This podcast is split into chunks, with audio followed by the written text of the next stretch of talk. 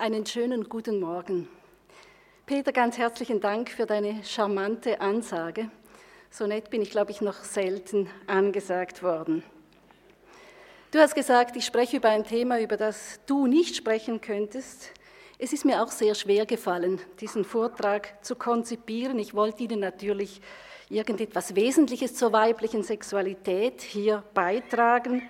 Und je länger ich mich mit den Forschungsberichten herumgeschlagen habe, mit Weiblichkeitsentwürfen, umso banaler kam mir die ganze Sache vor.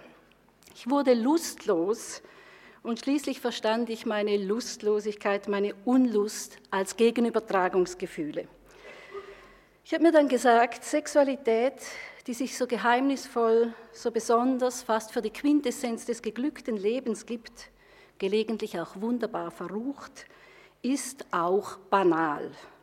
Und sogar dann, wenn man die Fantasien anschaut, die gesammelt worden sind, blieb bei mir eine leise Enttäuschung. Wenig wirklich Fantasievolles im Sinne des noch nie Dagewesenen, kaum etwas Verruchtes, an das wir nicht schon gewöhnt wären. Aus der Enttäuschung kann man ablesen, an die Sexualität ist eine ungeheure Erwartung geknüpft, eine Erwartung von Daseinslust und Glück durch das Mysterium Konjunktionis, verstärkt durch Geheimnis. Das Wesentliche des menschlichen Lebens, das Glücken, das Anleben gegen den Tod, wird auf die sexuelle Begegnung projiziert. Das Ganzsein, das Einssein.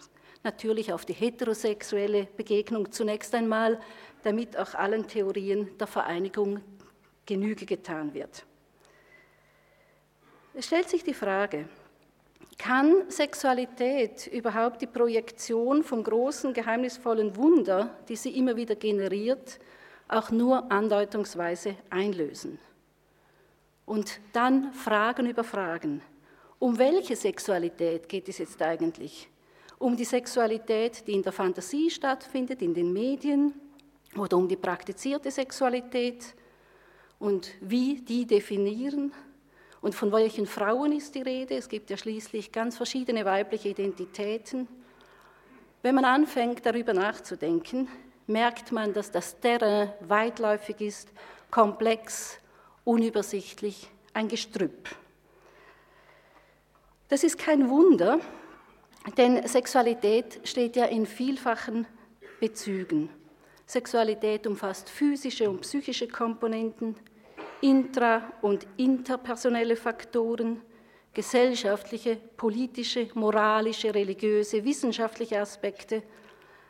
Was wir erleben, wenn wir uns als sexuell erleben, hat nicht nur mit einer sich steigernden psychophysischen Lusterregung zu tun, die ja besonders dann erlebbar ist, wenn Menschen verliebt sind und die eine Ekstase, eine Bewusstseinsveränderung mit sich bringen kann, sondern dieses Lusterleben ist auch eingebettet in einen ganzen Bereich von gesellschaftlichen Ideen, Verboten, Geboten. Persönliche sexuelle Erfahrungen stehen also in einem Spannungsfeld zu dem, was die verschiedenen sich dafür zuständig haltenden Institutionen zur Sexualität sagen. Und deshalb ist es nicht nur bei der weiblichen Sexualität so wichtig, dass die persönliche sexuelle Erfahrung von den einzelnen Menschen artikuliert wird, damit wir nicht einfach Opfer werden von dem, was man in der Sexualität und Frau darf. Die Konsequenzen davon, dass Sexualität in so vielen Bezügen steht, wird in meinem Vortrag sein, dass ich immer einmal wieder die Perspektive wechsle und aus einer anderen Perspektive möglicherweise dasselbe wieder anschaue. Wenn ich von Sexualität als Sex im Sinne der sexuellen Betätigung spreche, dann spreche ich übrigens nicht von dem Modell Erregung, Coitus, Orgasmus, sondern ich spreche von Sex im Sinn einer umfassenden, luststeigenden Sinnlichkeit, von Hauterotik, von Augenerotik, von Worterotik, ebenso sehr wie von genitaler Erotik, die selbstverständlich in einen Orgasmus münden kann, aber nicht muss. Von der Fortpflanzung kopple ich in diesem Vortrag die Sexualität ab. Aus den Medien und den Illustrierten gewinnt man die Botschaft, dass fast jeder und jede, außer man selbst, ständig ein aufregendes, reiches Sexualleben hat. Zudem erhärtet sich der Eindruck, dass das auch das Allerwichtigste ist im Leben. Betrachtet man andererseits die Umfragen, und wir haben hier ja schon einiges davon gehört, dann ist unübersehbar, dass sexuelle Lustlosigkeit sich breit macht. Sexualität ist also einerseits allgegenwärtig, verbunden mit Sex, mit einer Prise Sex lässt sich offenbar alles sehr viel besser verkaufen, besonders verbunden mit einer Prise Frau. Sexualität vermag fantasiemäßig sehr zu beschäftigen, wird aber in der Realität ganz anders erlebt als in der Fiktion der Medien und in der Fantasie. Man muss also noch einmal unterscheiden zwischen der Sexualität als Fiktion, wie sie die Medien transportieren, wie ich das jetzt einmal nennen will, zwischen Fantasien und zwischen dem sexuellen Erleben. Zwischen Fiktion und sexuellem Erleben klafft ein Graben. Wie ist der zu verstehen? Wenn Sexualität als Fiktion so wichtig ist, dann hieße das, dass Sexual Sexualität auch ein Symbol ist. Allerdings möglicherweise ein Symbol, das nicht mehr symbolisch verstanden wird, sondern konkretistisch. Also nicht mehr die Frage, was will eigentlich Sexualität von mir, wohin führt sie mich, in welche auch intrapsychischen Dimensionen, sondern ganz einfach, wenn ich das erreiche, was in den Medien dargestellt wird, wenn ich mich diesen Bildern gemäß verhalte, wenn ich mich diesem Code gemäß verhalte, dann bekomme ich das gewünschte Gefühl. Und man kann sich natürlich fragen, ob wir es hier mit einer Entleerung der Innenwelt in die Außenwelt haben. Oder man kann sich auch überlegen, wenn Sie sich an Entwicklungspsychologie erinnern, Piaget hat ja postuliert, dass man ungefähr nach dem zwölften Lebensjahr fähig wird, nicht einfach mehr alles konkret zu nehmen, sondern dass man eine Fähigkeit zur Abstraktion, zur Hypothesenbildung und auch zur Symbolbildung in einem weiteren Sinn hat. Die Frage ist eigentlich, ob wir diesen Entwicklungsschritt vielleicht gar nicht mehr machen, sondern ob wir bei zwölf Jahren stehen bleiben und jetzt alles immer eins zu eins nehmen. Symbol wäre die Sexualität für lustvolle, angeregte, interessierte gegenseitige Durchdringung von zwei Welten, für Prozesse des sich Kennens und Erkanntwerdens, verbunden mit der Erfahrung von Lebendigkeit, geglücktem Leben, Ganzheit, Identität und Entgrenzung, also letztlich einer Verbindung mit etwas, das über uns hinausgeht. Wenn diese Fiktion von Sexualität die in der Medienwelt fast ausschließlich als Heterosexualität verstanden wird. Homosexualität, Bisexualität, die Sexualität mit sich selbst sind kaum präsent, müssten aber natürlich auch zu ihrem Recht kommen. Wenn so eine Fiktion so umfassend aufrechterhalten werden muss, dann muss sie einen Sinn haben. Nun ist es ja nicht so, dass das alltägliche Sexualleben sich dieser Fiktion annähern würde. Dann hätte die Fiktion Sinn als Leitidee sondern die beiden Welten klaffen immer mehr auseinander. Normalerweise, wenn Fantasie und Realität auseinanderklaffen, unternehmen wir Anstrengungen, um die beiden wieder einigermaßen zusammenzubringen. Gelingt das nicht, ist mit großer Spannung und viel Leiden zu sprechen, zu rechnen. Heute aber ist es so, dass wir es wahrscheinlich eher mit Spaltung lösen. Hier die Fiktion, die möglicherweise realer ist als die Realität, und doch immer noch die Sehnsucht wacht hält, diese psychophysischen Zustände des undefinierbar Wunderbaren immer wieder zu erreichen und da das gelebte Sexualleben, das mit der Fiktion nicht mehr zur Deckung zu bringen ist. Es könnte ein sehr großes Problem dahinter verborgen sein.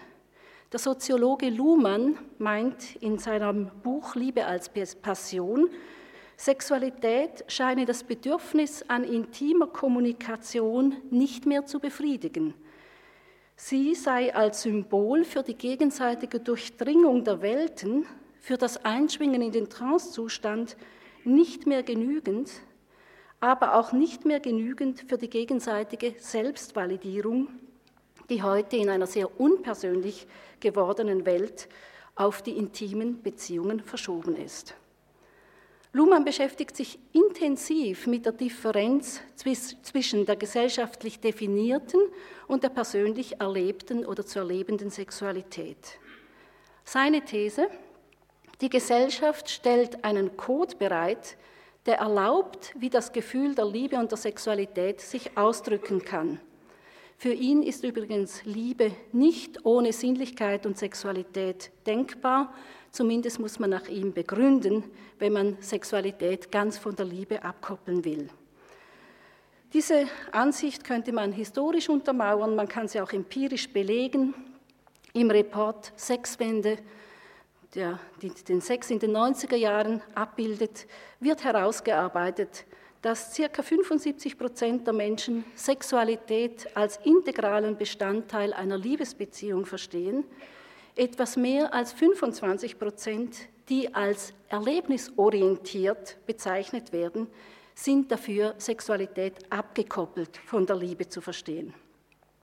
Vielmehr Frauen als Männer, leider gibt es keine Zahlen, wollen eine Liebesbeziehung als Vorbedingung für den sexuellen Verkehr. Noch einmal zurück zum Code. Nimmt man nun also unsere kollektiven Fantasien, die ich Fiktion genannt habe, Fiktion der romantischen Liebe, der strahlende Paar, der ständig appetente Mann, die immer herzeigefreudige, bewundernde Frau, die halbnackte Frau, die mit ihrem Busen alles überstrahlt.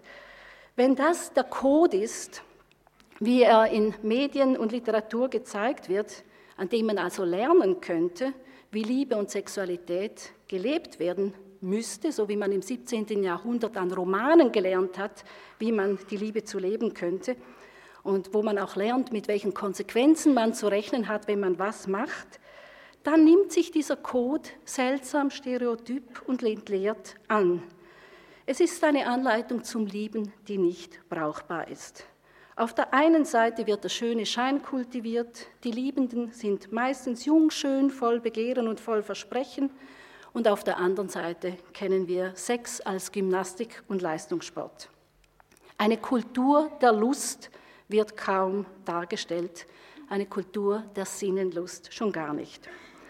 Und in dieser Situation befindet sich die Frau mit der Suche nach ihrer Sexualität. Wir können diese Situation nicht ausblenden.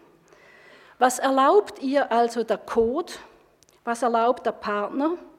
Was erlaubt die Tiefenpsychologie? Was erlaubt die Frau sich selber? Tiefenpsychologie macht auch noch mal einen Code. Die Frau steckt in einem schwierigen Dilemma. Auf der einen Seite gibt ihr der gesellschaftliche Code sehr deutlich zu verstehen, was ihre sexuelle Rolle ist, wie sie einen Mann sexuell an sich binden kann, wie sie ihn an sich binden sollte, und im Alltag hat sie immer weniger Lust darauf. Immerhin wagen es die Frauen heute, offen lustlos zu sein. Ich halte das für einen sehr, sehr großen Fortschritt, dass anstelle der passiven Aggression und der funktionellen Störungen offene Lustlosigkeit kommt. Ich glaube allerdings nicht, dass nur die Frauen lustlos sind. Ich denke, es ist eine Paardynamik. Es ist einfach für die Männer nicht lustlos zu erscheinen, wenn die Frauen so klar deklarieren, dass sie lustlos sind. Dann können sie ja den Lustpart für sich beanspruchen. Aber es ist nicht nur diese Lustlosigkeit. Frauen fühlen sich statistisch gesehen auch auf eine Ideologie verpflichtet, die es ihnen fast nicht erlaubt, nicht zu lieben. Frauen werden immer noch mehrheitlich über Liebesbeziehungen zu Männern und zu Kindern definiert und natürlich wollen wir auch eine eigene Identität haben. Viele Frauen wehren sich gegen dieses altruistische Lieben müssen dass sie unter anderem auch darin sehen, und das ist nun ein Zitat aus dem Hyde Report Frauen und Lieben, dass sie von ihren Männern emotional und sexuell sich belästigt fühlen und diese es nicht merken und dennoch Liebe von ihr erwarten. 89 Prozent der Frauen formulieren einen Konflikt. Sie müssen sich entscheiden, entweder liebevoll oder sie selbst zu sein. Also entweder liebevoll oder das originäre Selbst. Da kann doch etwas nicht stimmen. Und das vor allem auch in der Sexualität. Nun ist es allerdings so, dass Frauen heute besser zu wissen scheinen, was sie sexuell wollen, aber sie setzen ihr Bedürfnis oder ihr Wissen nicht immer durch. Im gleichen Hyde Report sagen zum Beispiel 85 Prozent der Singlefrauen, Männer würden Sexualität, jetzt ist gemeint Coitus, bei der ersten Verabredung erwarten. 65 Prozent der Frauen sagen, sie würden lieber warten, auch wenn sie sich erregt fühlen. 76 Prozent dieser Frauen haben dann doch meistens Sex. Die Argumentation, wenn sie nicht mit ihm ins Bett geht, wirft er ihr vor, ein Spielchen zu spielen. Geht sie allerdings ins Bett mit ihm, dann ist sie eine, die leicht zu haben ist. Sie ist also in der Zukunft im Zugzwang zu beweisen, dass mit ihm alles ganz anders ist. Die Frau kann es nicht recht machen und sie kommt eigentlich nicht darauf, dass sie es sich wenigstens selber recht machen könnte, wenn sie es schon gegen außen nicht recht machen kann. Dass das nicht einfach eine Projektion ist, was hier geschildert wird, zeigt sich darin, dass die Doppelmoral in den Köpfen der Männer untersucht werden kann. Im gleichen Hyde Report wird eine Abstimmung unter College-Studenten referiert. Diese College-Studenten waren zu 92 Prozent der Ansicht, dass die doppelte Moral unfair sei. Dann wurde gefragt, ob sie eine Frau, die im letzten Jahr sexuelle Kontakte mit 10 bis 20 Männern gehabt habe, noch ernst nehmen würden. Nur 35 Prozent konnten das. Hingegen Männer, die im letzten Jahr Kontakte zu 10 bis 20 Frauen gehabt haben, fanden 95 Prozent der Studenten in Ordnung. Sie wurden konfrontiert mit den Ergebnissen der Untersuchung, fanden es sei unfair und schlugen als Lösung vor, den Frauen sollten die gleichen Rechte zugestanden werden wie den Männern, aber heiraten würden sie so eine Frau natürlich nicht mehr.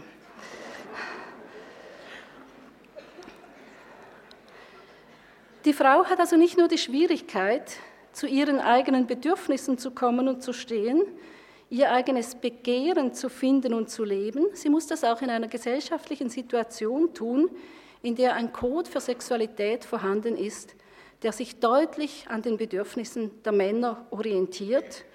Und in der Folge der sogenannten sexuellen Revolution ist sie mit einer mehr versteckten alten Doppelmoral konfrontiert. Es ist aber auch nicht nur das, was von außen an sie herangetragen wird, das ist auch innerer Konflikt, was sich dann in den Fantasien zeigen wird.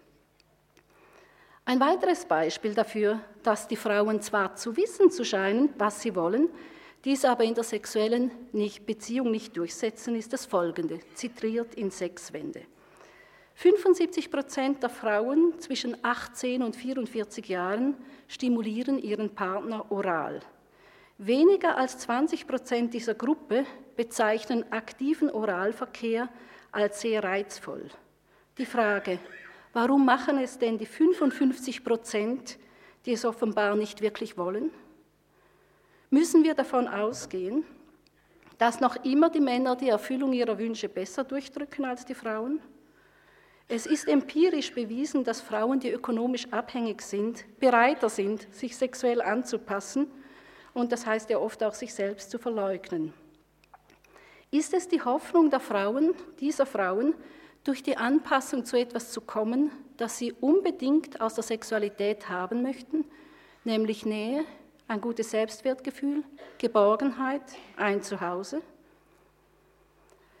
Frauen fragen also nach ihrem originären sexuellen Selbst, aber sie stehen nicht unbedingt dazu, möglicherweise weil ihnen Aspekte, die sie als verknüpft mit der Sexualität erleben, wichtiger sind und das Eingehen auf die sexuellen Wünsche des Partners offenbar doch für viele Frauen immer noch die Währung ist, in der sie Geborgenheit, Wertschätzung als Frau eines Mannes, ein Zuhause bezahlen. Was hat Sexualität nun mit Identität zu tun?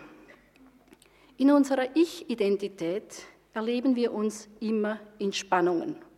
Wir sind Teil eines Kollektivs als Frauen Frauen, gleichzeitig aber auch davon abgegrenzt und eigenständig, jede eine ganz besondere Frau. Wir erleben uns im Wandel durch das ganze Leben hindurch, wir verändern uns immer, wir haben aber auch den Eindruck, dass etwas in uns auch immer gleich bleibt. Letztlich unsere Besonderheit, unsere Eigenart, unser Gefühl für uns selbst, unsere Quintessenz, eben das, was wir unscharf Identität nennen. Identität ist nicht etwas, was einfach einmal vorhanden ist. Identität entwickelt sich über ein ganzes Leben hinweg, gerät in die Krise, formt sich neu. Das gilt meines Erachtens auch für die sexuelle Identität als einem Aspekt der Identität. Identitätskonzepte sind von einer großen Komplexität und ich möchte deshalb einmal vier Komponenten benennen, die zum Verständnis des Konzepts der Identität beitragen können und die in unserer Fragestellung über die Bedeutung der Sexualität für die Identität hilfreich sein können. Wir haben einmal die Geschichte der eigenen Identität.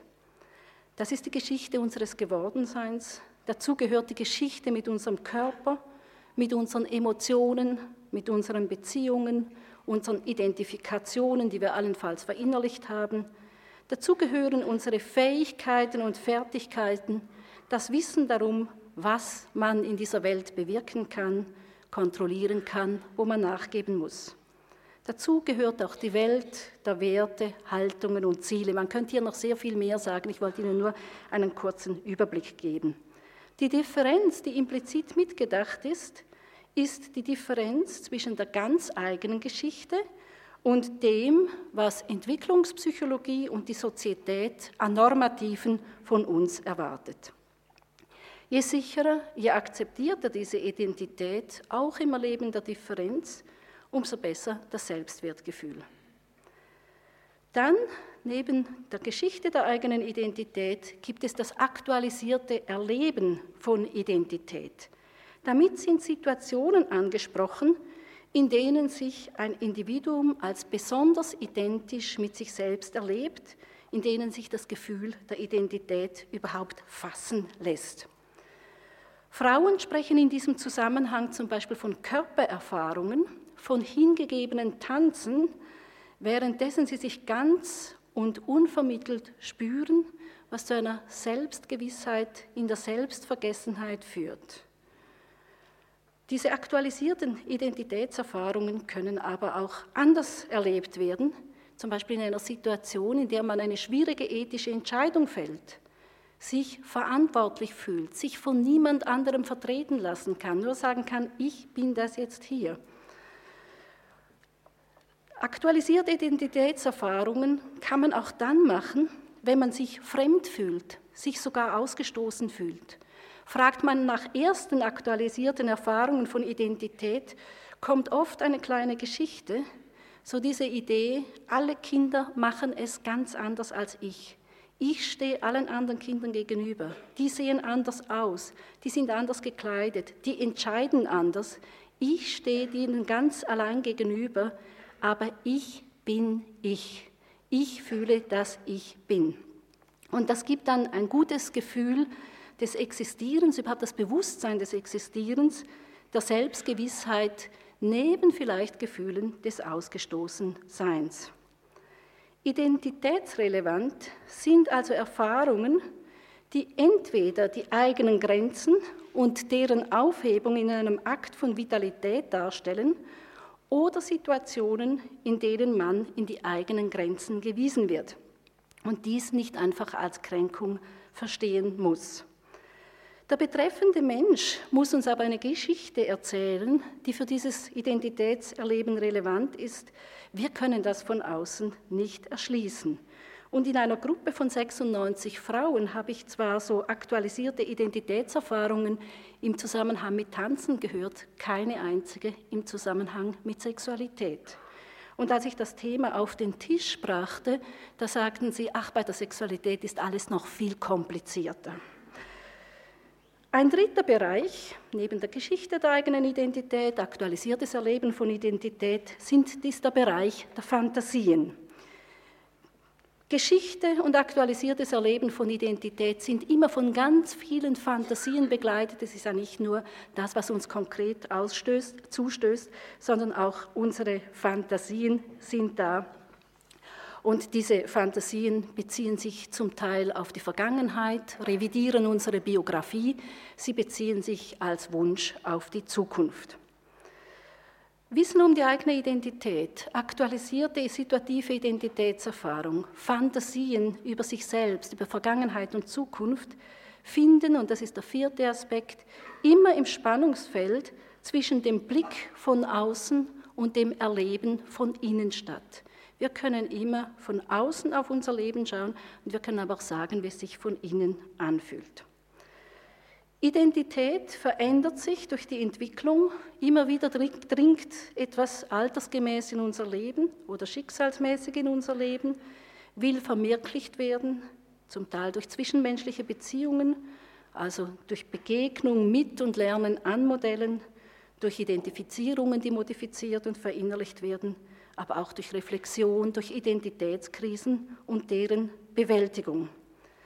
Bei der Identitätssuche geht es letztlich darum, das Ausmaß an Möglichkeiten der Selbstverwirklichung zu optimieren oder den Grad an auferlegter Entfremdung zu minimieren. Dabei geht es bei der Selbstverwirklichung immer auch um die Spannung zwischen dem originären Selbst und dem gesellschaftlich geforderten Selbst. Wie bedeutsam ist nun die Sexualität für die Identität der Frau? Bei spontan erzählten Lebensgeschichten fällt auf, dass Sexualität dann erwähnt wird, wenn sie einen großen Einbruch im Leben der Frau dargestellt hat, etwa bei einem erinnerten Missbrauch oder, und das eigentlich noch fast häufiger, wenn eine Frau in einer Beziehung lebte, die sehr entwürdigend war und die Entwertung sich vor allem auf dem sexuellen Gebiet zeigte. Oder wenn eine große sexuelle Abhängigkeit, eine Hörigkeit vorhanden war. Gute sexuelle Erfahrungen werden meistens mit wenig Worten abgetan. Es war dann eben gut oder toll. Und als Interviewer, Interviewerin scheint, scheine ich auch eine Hemmung gehabt zu haben, weiterzufragen. Auffallend ist, dass Frauen selten von ihrer Menarche sprechen, von der ersten Menstruation und dass diese, die ja eine ungeheuer große Wichtigkeit hat im Leben einer Frau, oft auch in den Anamnesen immer noch verloren geht. Dann wird von der Sexualität gesprochen, wenn die sexuelle Orientierung ein Problem ist oder Freiheitsgrade in sich hat. Wie sieht es nun aus, wenn man mehr die Fantasie und weniger das konkrete Leben anspricht?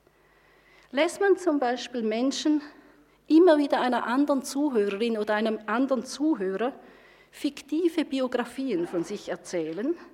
Also Sie erzählen einfach fünf Leuten, die Sie heute Abend treffen, erzählen Sie irgendeine Biografie von sich. Sie erzählen nicht Ihre Biografie, sondern Sie erzählen einfach irgendeinen Lebenslauf, der muss in sich konsistent sein, aber es ist nicht Ihrer. Wenn man das tut, dann stellt sich nämlich heraus, was der Erzähler oder die Erzählerin für variabel hält an der eigenen Biografie und was, also was auch anders sein könnte und was im Moment invariabel zu sein scheint. Ich habe das einmal in einer Gruppe von 96 Frauen ausprobiert. Jede hat fünf fiktive Biografien, fünf anderen Frauen von sich selbst erzählt. Wir haben das protokolliert. Das Geschlecht schien dabei eine Invariable zu sein. Nur drei Frauen waren auch einmal in ihrer fiktiven Biografie Mann. Die sexuelle Orientierung war sehr viel variabler. Mehr als die Hälfte der Beteiligten versuchten sich mehrmals in einer anderen als der ihnen gewohnten sexuellen Orientierung, also lesbische Liebe, bisexuell, asexuell, kontrasexuell. Also die haben sich nicht so an das gehalten, woran man sich halten muss.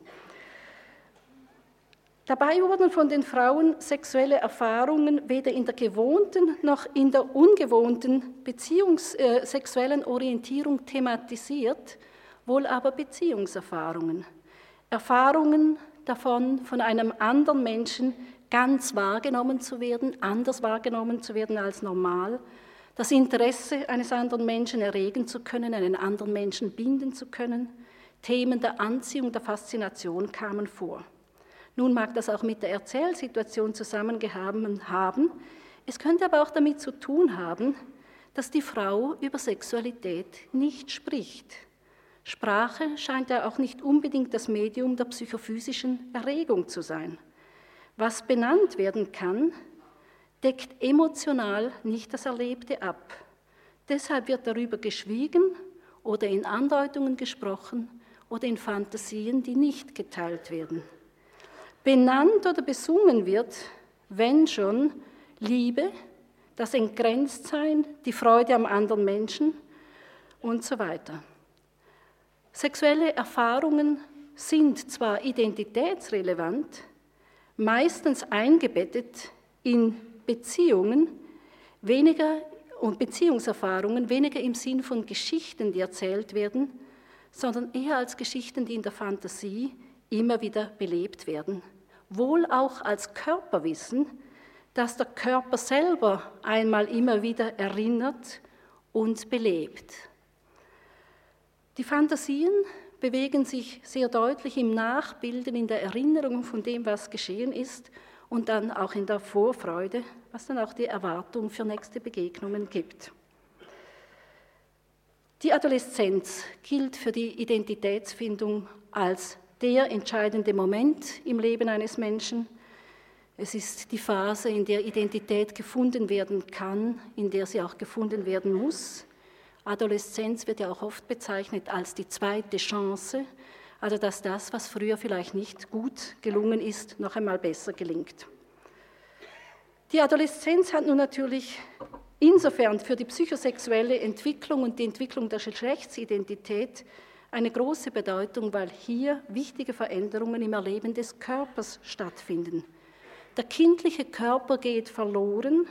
Man hat sich auf einmal mit einem erwachsenen Körper zu arrangieren. Das Körpergefühl verändert sich total. Das heißt, das Körper, das Körper selbst, auf das man sich so fraglos bezogen hat und das so fraglos Basis der Ich-Identität war, ist es nicht mehr.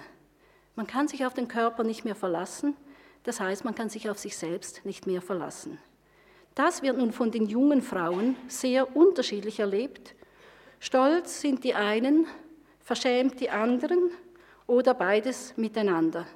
Es gibt eben nicht nur die Frauen in der Adoleszenz, die bringen schon sehr unterschiedliche Geschichten mit ihrem Körper mit.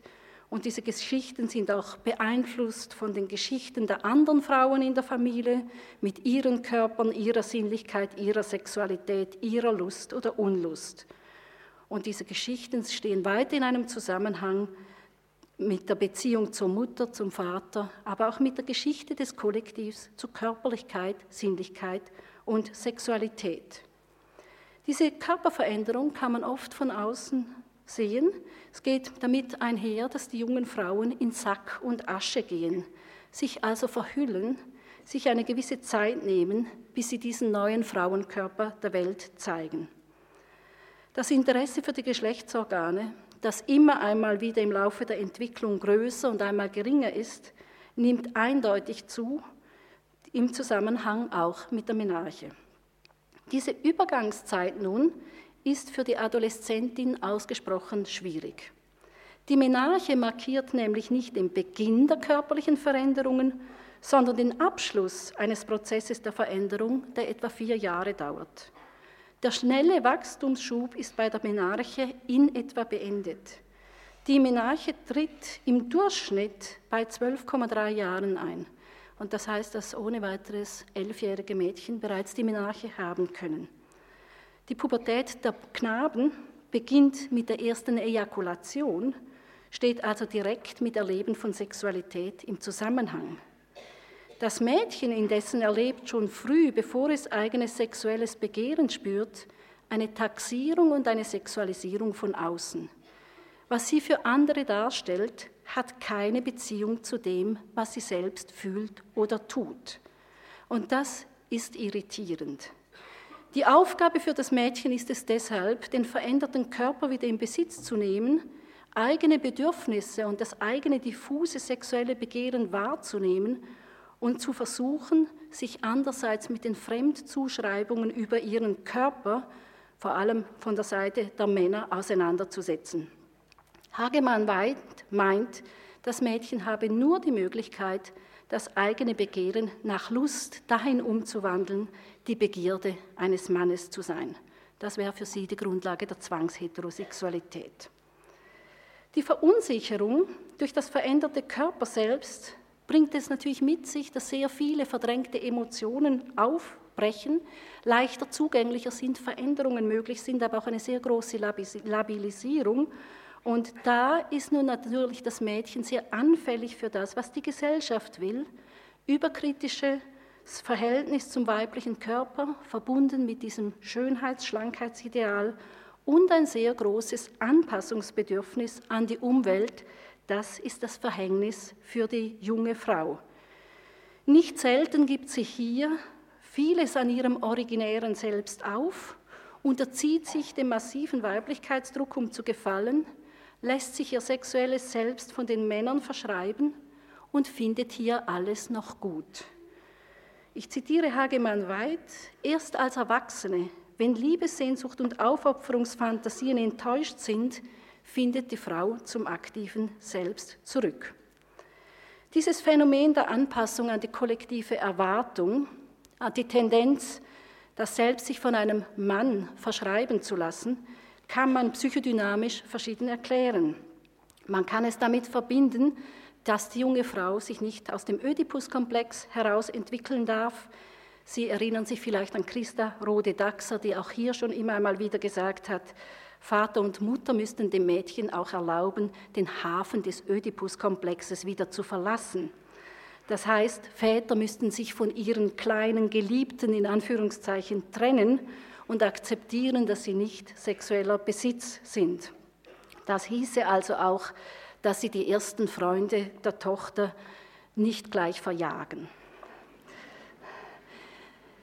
Auch die Mütter müssen akzeptieren, dass die Tochter jetzt auch ihr eigenes Liebesleben hat. Von der jungschen Psychologie aus würde man die altersgemäße Ablösung von Vater- und Mutterkomplexen fordern. Wenn man sich das selbst von einem Mann verschreiben lässt, würden wir argwöhnen, dass da einfach der Vaterkomplex auf einen Mann übertragen worden ist und die Auseinandersetzung mit dem Mutterkomplex fehlt.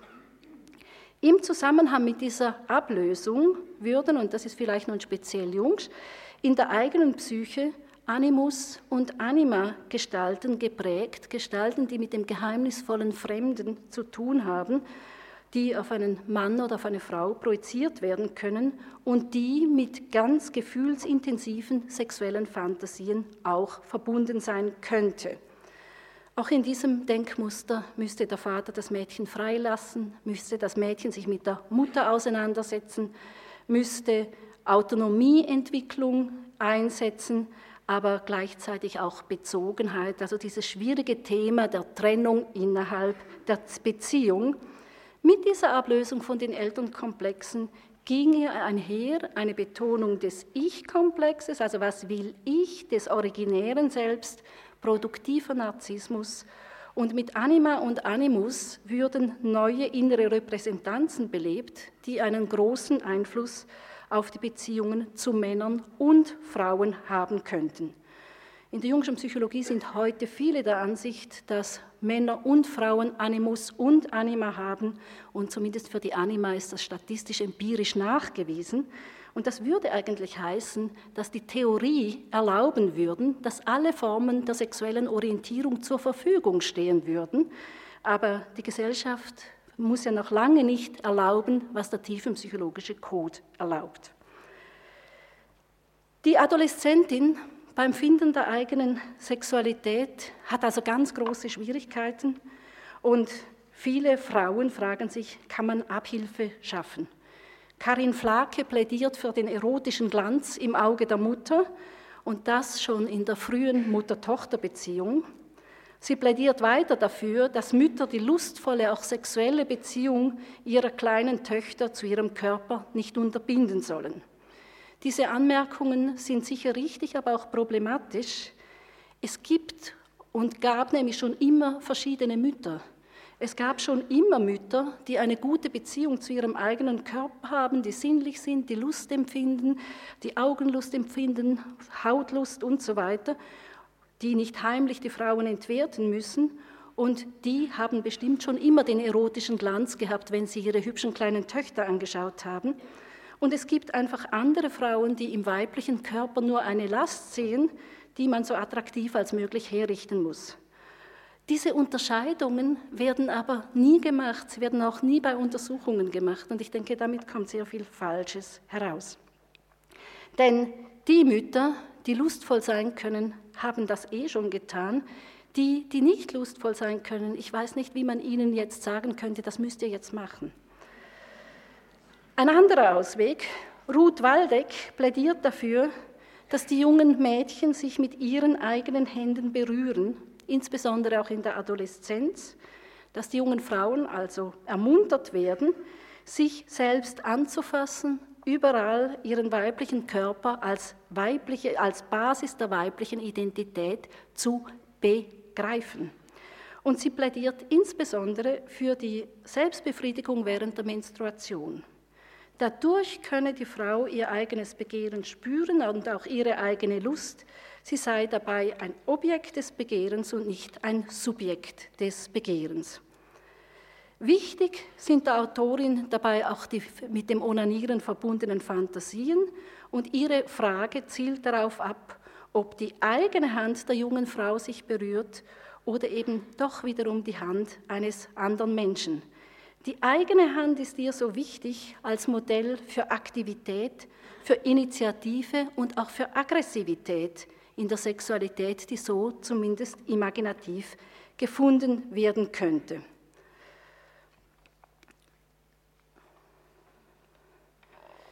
Die Frage ist nun einfach die, käme man mit dieser Idee bei den Adoleszentinnen an? Möglicherweise haben die nämlich ganz andere Probleme. Der Druck der Gleichaltrigen, sich dem Kollektiv erotisch-sexuellen Code zu unterwerfen, scheint sehr groß zu sein, stammt aus einer Befragung aus Sechswände, so dass wahrscheinlich nur Töchter von selber wenig angepassten Müttern mit gutem Selbstwertgefühl ansprechbar wären. Das heißt nun aber, Frauen scheinen im Allgemeinen auf den Code sehr ansprechbar.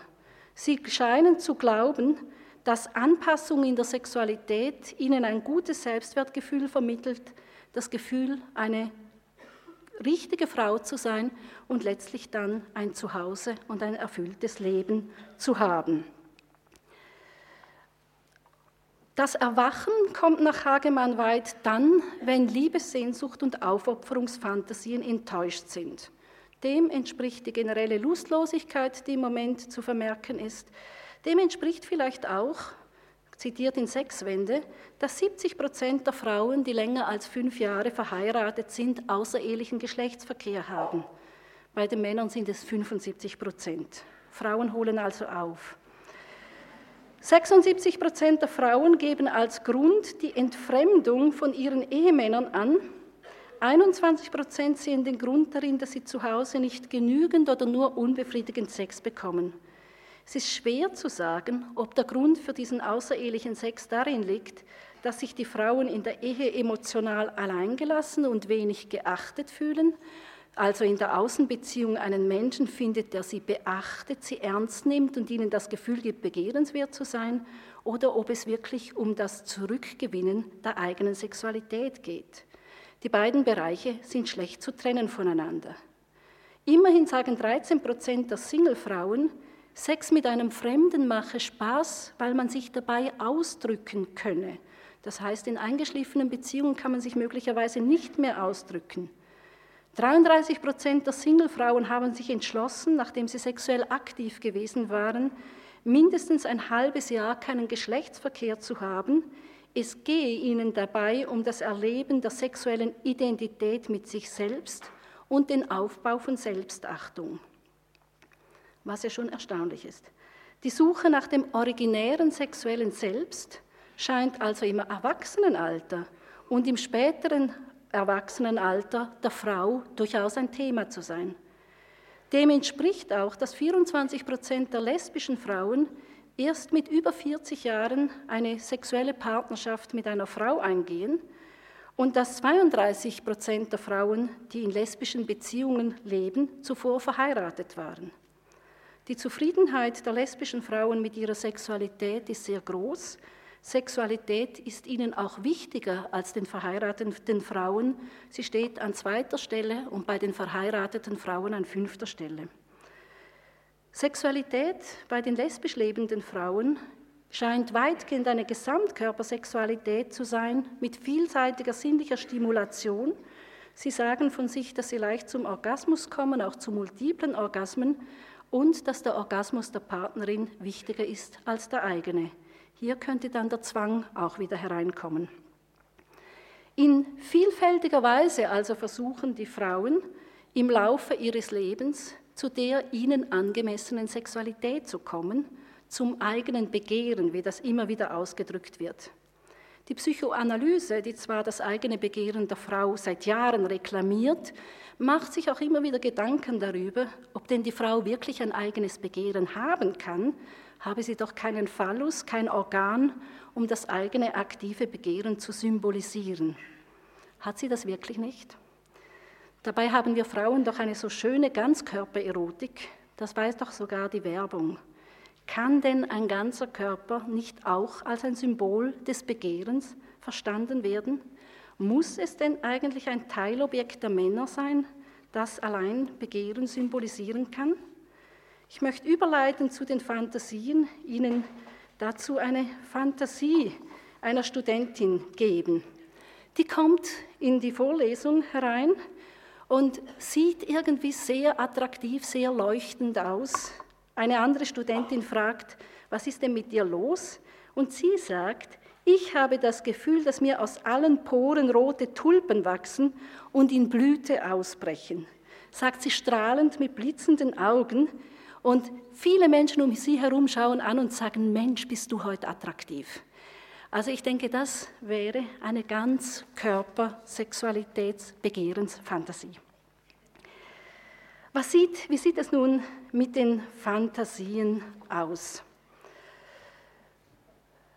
Viele Fantasien der Frauen laufen weitgehend in den vorgegebenen gesellschaftlich erlaubten Rastern ab und in deren Gegenteil. Erlaubt Erinnerung an schöne Begegnungen, die werden immer schöner, die Prinzen- und die Prinzessinnen-Fantasie.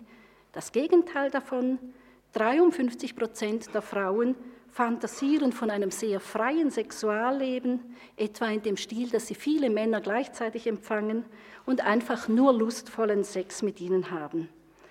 Die Frauen können diese Fantasien aber nicht stehen lassen, sondern sind beunruhigt darüber, sie könnten zu sexuell sein. Hier haben wir wieder die Doppelmoral.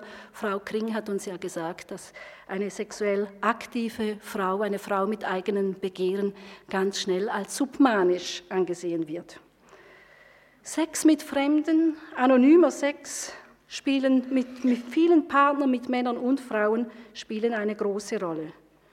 Im Übrigen dann der große Bereich der sogenannten masochistischen Fantasien, Fantasien von Dominanz und Unterwerfung. Interessant ist in diesem Zusammenhang, dass die Fantasierende in der Regel die Zuschauerin ist, selten das Opfer oder dass sie sich abwechslungsweise mit Opfer und Täter identifiziert.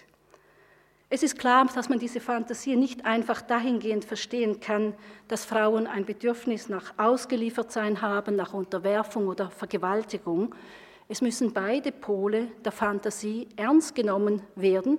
Es gehört ja wohl zum erregenden, lustvollen Spiel von zwei sexuell interaktiven Menschen, dass dieses Spiel immer einmal an Grenzen geht. Und das hat nun mal auch mit Dominanz und Unterwerfung zu tun. Es muss ja nur nicht immer derselbe oder dieselbe sein, die dominiert und derselbe oder dieselbe sein, die sich unterwirft. Bei diesen Fantasien von Dominanz und Unterwerfung können die beiden Beteiligten auch als intrapsychische Gestalten aufgefasst werden, besonders dann, wenn das Ich die Beobachtende ist. Dann käme nämlich in diesen Fantasien auch zum Ausdruck, dass die Frau in sich auch eine doppelte Sexualität hat, eine, die sie normalerweise auf den Mann projiziert, eine, mit der sie sich selber identifiziert.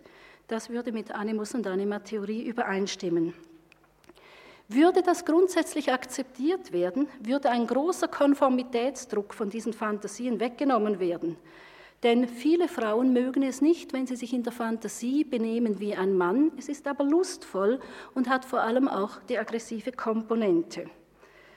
Besonders die lesbisch lebenden Frauen, von denen eigentlich sehr viel mehr Fantasien zur Verfügung stehen, möchten in ihren Fantasien weit von der heterosexuellen Sexualität wegkommen und wagen daher nicht zu sagen, dass sie heftigeren Sex möchten oder auch einmal passiv sein möchten. Es geht in Stereotyp hinein. Die Fantasien von lesbischen Frauen sind von Soziologinnen aus Berlin untersucht worden. An erster Stelle stehen da romantische Verführungsszenen an schönen Orten mit einer fantasierten Traumfrau.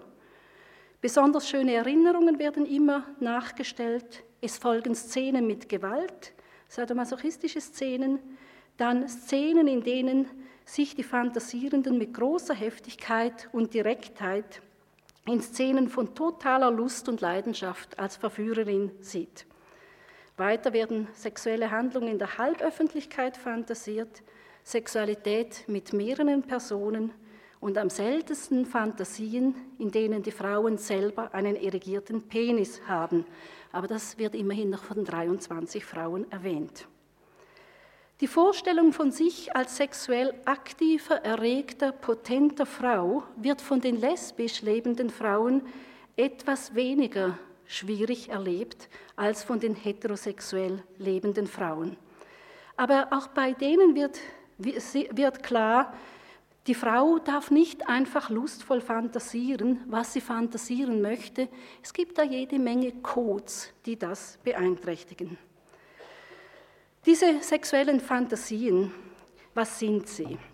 Es sind Fantasien, die sehr nah am konkreten Vollzug der Sexualität sind, deutlich dazu dienen, die Erregung zu steigern, um mit dem Mann mitzukommen oder Distanz herzustellen, um eine Spannung herzustellen. Diese Fantasien haben aber natürlich auch einen, haben auch einen symbolischen Gehalt. Die Fantasien von Sadismus und Masochismus weisen nicht einfach darauf hin, dass sich eine Frau unterwerfen möchte oder Lust hat auf Dominanz und Unterwerfung, sondern die weisen letztlich auf die Begegnung von Eros und Tod in der Liebe hin. Zwar sind alle diese Fantasien dazu da, einmal mit dem erotisch-sexuellen im Kontakt zu sein, die Erregung zu maximieren, und sie zeigen natürlich auch, was die Erregung maximieren würde, zumindest in Vorstellungskategorien, die erlaubt sind.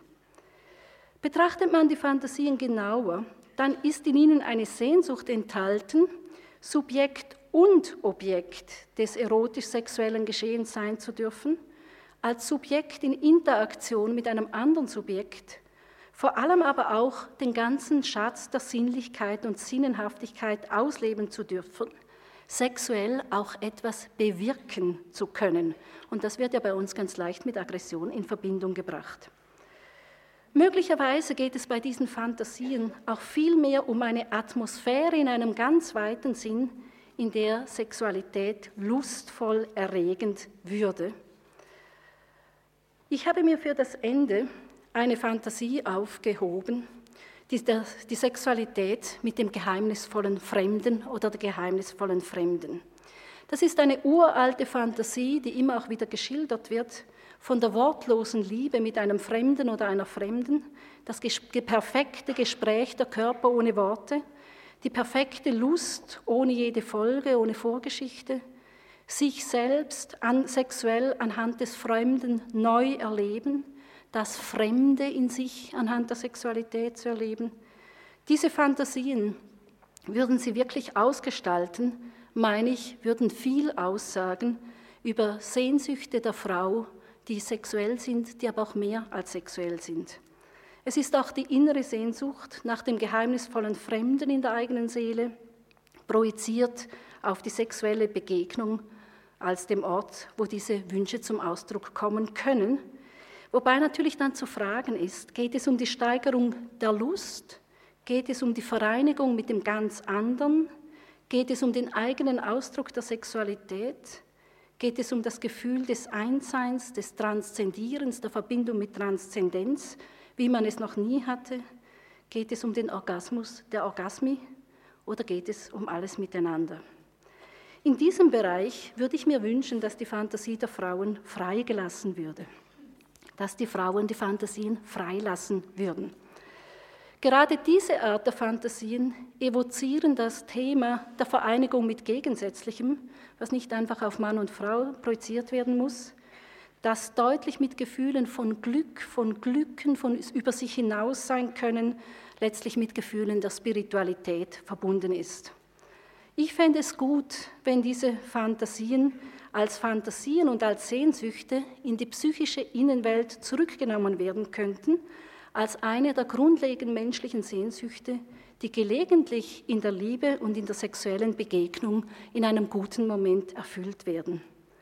Würden wir die Innenwelt wieder ernster nehmen, und ich denke, da hat die Frau vielleicht auch einen etwas leichteren Zugang, würde möglicherweise die Welt der Fiktion, der kollektiven Fantasien weniger Gewicht bekommen. Die sexuelle Erfahrung wäre etwas entlastet vom Druck des kollektiven Codes und auch vom Druck des Intrapsychischen. Das gäbe der Frau die Möglichkeit, anhand des Erlebens ihrer eigenen sexuellen Erfahrungen und Wünsche immer mehr herauszufinden, was denn wirklich ihr originäres sexuelles Selbst ist, wie sie es lustvoll leben will oder auch nicht. Möglicherweise müssten wir aber auch alle uns Gedanken darüber machen, was das denn eigentlich bedeuten würde, wenn auch diese lustvolle Sexualität nicht mehr genügend ist für die Durchdringung der Welten, für die Selbstvalidierung, wie das Luhmann zu bedenken gibt, wir müssten uns dann fragen, ob es nicht neben einer durchaus lustvollen, sinnenhaften, sinnlichen Sexualität auch andere Formen der Intimität geben müsste. Ich danke Ihnen.